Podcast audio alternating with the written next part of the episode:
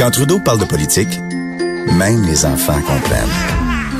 Jusqu'à 13. Vous écoutez Trudeau le midi. En vacances. Midi 37 euh, dans euh, bon Trudeau le midi en vacances avec euh, Vincent Dessureau et on parle de ce dossier du qui, qui, est récurrent depuis quelques années. Est-ce qu'on devrait augmenter le salaire minimum à 15 dollars chez nous? Il y a des bon des études qui qui ressortent un petit peu partout, les endroits où ça a été fait, mais en Ontario, on a augmenté de façon importante le salaire minimum l'an dernier jusqu'à 14 dollars. On visait le 15 dollars, ça a été arrêté par le, le, nouveau gouvernement pour du moins pour l'instant, mais ça donne quand même même une idée. Euh, on, certains économistes euh, bon, annonçaient une catastrophe en Ontario. Est-ce que c'est le cas? Ben, pas du côté euh, de l'Institut de recherche de l'IRIS, qui se veut bon un peu en contre-discours aux, ce qu'on appelle les élites économiques. Du moins, c'est leur avis. Alors, ils arrivent souvent avec un point de vue différent et intéressant. Eux ont analysé les impacts liés à cette augmentation de salaire minimum en, Ontario. Et selon eux, ben, les effets ne sont que positifs ou à peu près. On reçoit en studio l'auteur et euh, un auteur et chercheur à l'IRIS, Philippe Hurtaud. Bonjour, Monsieur Hurtaud. Bonjour. Ça va bien? Très bien, vous? Euh, oui. Euh, bon, le salaire à 15 c'est un chiffre qu'on qui, qui, qui, fait débat un peu partout en Amérique du Nord. Est-ce qu'on doit augmenter le salaire minimum à 15 Ça a été fait, entre autres, à Seattle. Je vois qu'il y a mhm. des études, dans certains cas un peu contradictoires, pas nécessairement claires, qui ont été faites sur l'utilité là-bas. Là, il y a longtemps le dossier ontarien mhm. qui montre bon, une disons, un comparatif plus intéressant avec nous, selon vous, parce que c'est la province voisine, c'est une économie qui se ressemble? Oui, ben tout à fait. C'est sûr qu'on n'a pas exactement le même euh, le même tissu économique que, que, l'Ontario. On pense au secteur financier, à l'automobile, mais globalement, on est quand même dans un environnement économique assez comparable. Euh, L'Ontario, certains États du Nord-Est américain, c'est de nos comparables directs. Donc, effectivement, euh, une hausse substantielle du salaire minimum dans le cas ontarien, euh, c'est le plus proche qu'on a donc d'une expérience empirique là qui pourrait ressembler au Québec. D'où l'intérêt d'aller regarder de ce côté-là pour voir qu'est-ce qui se passe quand on augmente substantiellement le salaire comme eux ils l'ont fait l'an passé. Bon, beaucoup, euh, vous le savez, beaucoup annoncent euh, une, catastrophe économique. On avait vu, vous, avez même réagi dans le passé sur mm-hmm. l'économiste Pierre Fortin de Lucam qui parlait si au Québec ça arrivait d'une bombe atomique. la Banque du Canada qui parlait de, de, de, dizaines de milliers mm-hmm. d'emplois perdus au Canada si on arrivait là. finalement, votre, votre analyse de l'expérience ontarienne est plutôt positive? Ben, est assez positive. On va s'intéresser d'abord aux impacts négatifs et ensuite aux impacts positifs. Du côté des impacts négatifs, qu'est-ce qu'on nous dit? Attention, quand on augmente le salaire minimum trop haut, trop vite, on vient euh, nuire aux gens qu'on veut aider. Dans le fond, on... Euh, les entrepreneurs, les entreprises pourront plus maintenir des emplois de gens au salaire minimum. Donc, la personne qu'on veut aider en augmentant son salaire, elle va perdre sa job, puis on ne pourra pas l'aider qu'est-ce qui se passe concrètement, surtout dans les catégories les plus à risque, les jeunes travailleurs, 15-24 ans, les gens dans le commerce de détail, dans l'hôtellerie, dans la restauration. Les domaines qui seraient les plus touchés. Ben oui, les, ben, les domaines où les gens au salaire minimum travaillent majoritairement, la catégorie d'âge, les domaines. Ben, on a une augmentation du nombre moyen d'heures travaillées par semaine par les travailleurs. Euh, on a une augmentation du nombre total d'emplois. Qu'est-ce que ça, ça nous dit? Ça nous dit évidemment pas que le salaire minimum a fait travailler plus les gens. On peut pas tirer cette conclusion-là. Mais ça nous dit, par contre, qu'on n'observe pas la fameuse bombe atomique, une, disparition massive du nombre d'emplois il y a continuation d'une croissance de l'emploi en Ontario, une continuation de la croissance de l'emploi dans les populations, disons, qui sont les plus fragilisées ou potentiellement fragilisées par une augmentation du salaire minimum. Donc, le scénario catastrophe, et c'est ça qu'on dit là aujourd'hui, c'est pas avéré dans le cas ontarien. On, on, remarque pas là, quand on regarde les années, de, quand on compare 2017 à 2018, il y a aucun recul massif de l'emploi. Au contraire, même la progression continue. La question de l'inflation, on dit souvent on donne de l'argent à des gens mhm. qui vont s'acheter, surtout euh, on se dit des salaires minimum, euh, c'est pas pour euh, investir dans des paradis fiscaux ou mhm. s'acheter un, voyage dans le sud. C'est souvent des achats de proximité. Les gens ont besoin de manger, s'habiller et, compagnie, et c'est souvent ces services-là qui mhm. vont peut-être augmenter en, premier. On n'a pas vu ça en Ontario? On l'a vu un peu. Euh, quand on compare l'inflation, l'évolution de l'inflation en Ontario avec l'évolution dans le reste du Canada, l'inflation d'ensemble, l'ensemble des prix à la consommation, euh, la ligne ontarienne suit là, à quelques décimales près la ligne canadienne. Donc, pas d'impact on, voit pas une inflation fortement plus élevée pour l'ensemble du panier de consommation en Ontario par rapport au reste du Canada. Déjà, c'est un élément de réponse intéressant.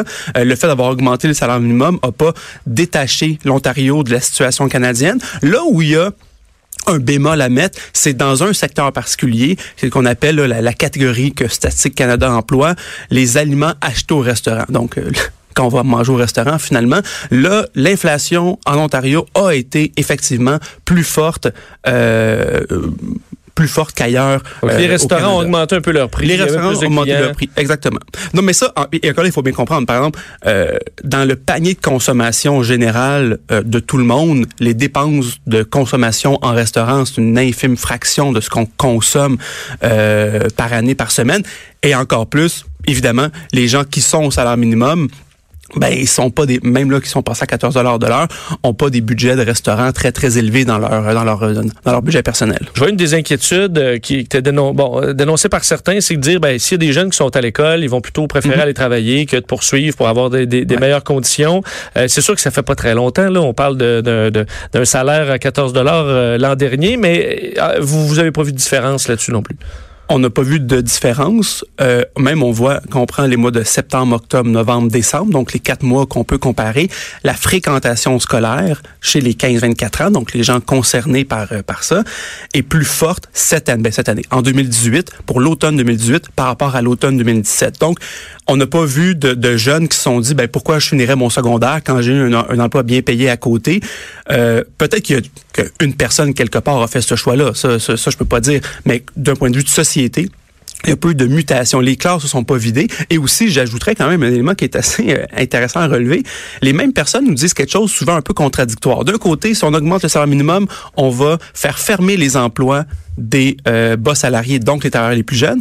Mais ces mêmes travailleurs-là vont vouloir quitter l'école parce qu'ils ont des bonnes occasions sur le marché du travail. Il y a un côté un peu contradictoire dans cet argument-là. Et ce que notre étude démontre, c'est que les deux côtés de cet argument tiennent pas la route. Les emplois disparaissent pas, puis les jeunes quittent pas l'école ce qui fait vraiment voir la catastrophe appréhendée, comme je le disais tantôt, se réalise pas. Ce qui nous laisse après donc quels sont les effets positifs? Parce que si dans, dans, la colonne des négatifs, à part un peu un effet sur l'inflation dans les restaurants, on voit pas d'indicateurs.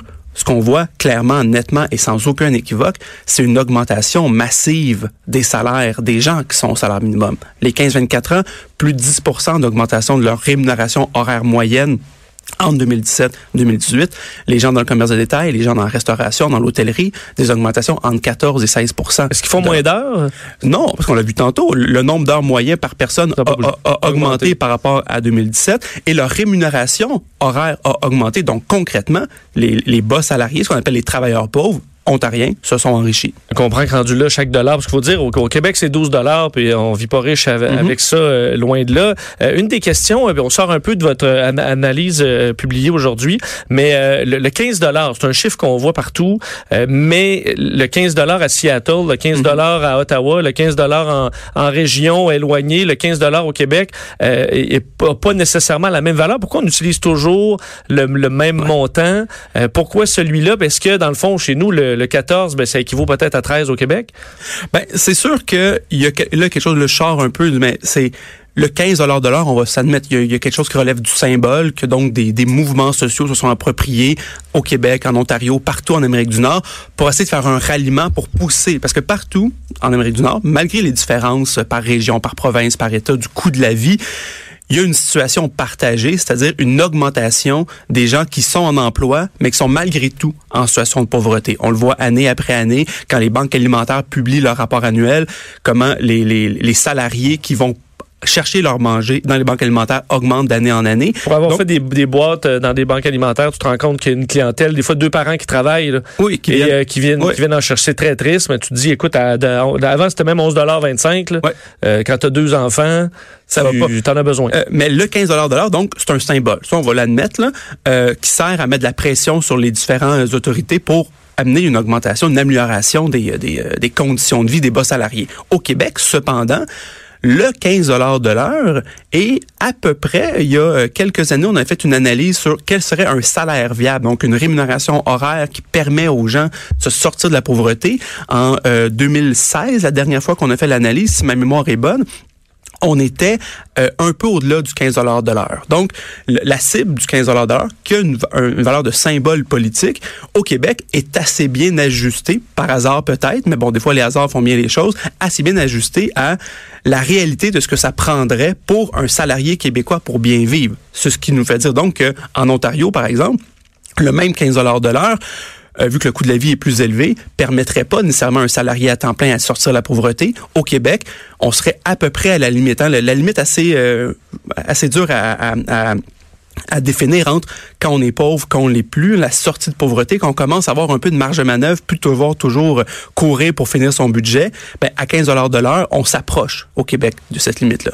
Euh, en terminant, en Ontario, on a, on a pris une pause, disons, dans la hausse mhm. des, des, des, euh, du salaire. On visait le 15 là, on est arrêté à 14 Est-ce que, selon vous, c'est de la, de la politique ou parce qu'on dit on veut laisser les entreprises digérer cette hausse-là, euh, donner un peu de temps? Est-ce qu'ils en avaient besoin ou, dans le fond, c'était électoraliste? Ben, c'était effectivement un engagement de la part du nouveau premier ministre, M. Ford d'un point de vue économique, on voit pas la raison du ralentissement de la hausse. Euh, les entreprises ontariennes ont quand même été averties plus d'un an à l'avance. Hein. L'ancien gouvernement libéral avait annoncé euh, trois hausses finalement là, pour amener jusqu'au 15 de l'heure. Donc le temps d'adaptation était là. La raison pourquoi je pense le premier ministre Ford a arrêté, c'est essentiellement euh, c'est un peu plate à dire comme raison, mais il a cédé aux, pressions des lobbies d'entreprise qui, elles, voulaient évidemment pas euh, d'une hausse supplémentaire malgré le fait qu'il n'y avait pas de rationalité économique. Hein. L'entrepreneur individuel n'a pas tant que ça envie de payer plus ses employés, même si globalement ça n'a pas d'impact négatif sur l'économie. Malheureusement, le, gouvernement ontarien a préféré euh, entendre la voix du, côté patronal plutôt que la voix des bas salariés. Un dossier intéressant euh, qui, qui va continuer de faire jaser au Québec, c'est sûr. Monsieur Hurtaud, merci beaucoup. Merci à vous. On fait une courte pause, on revient.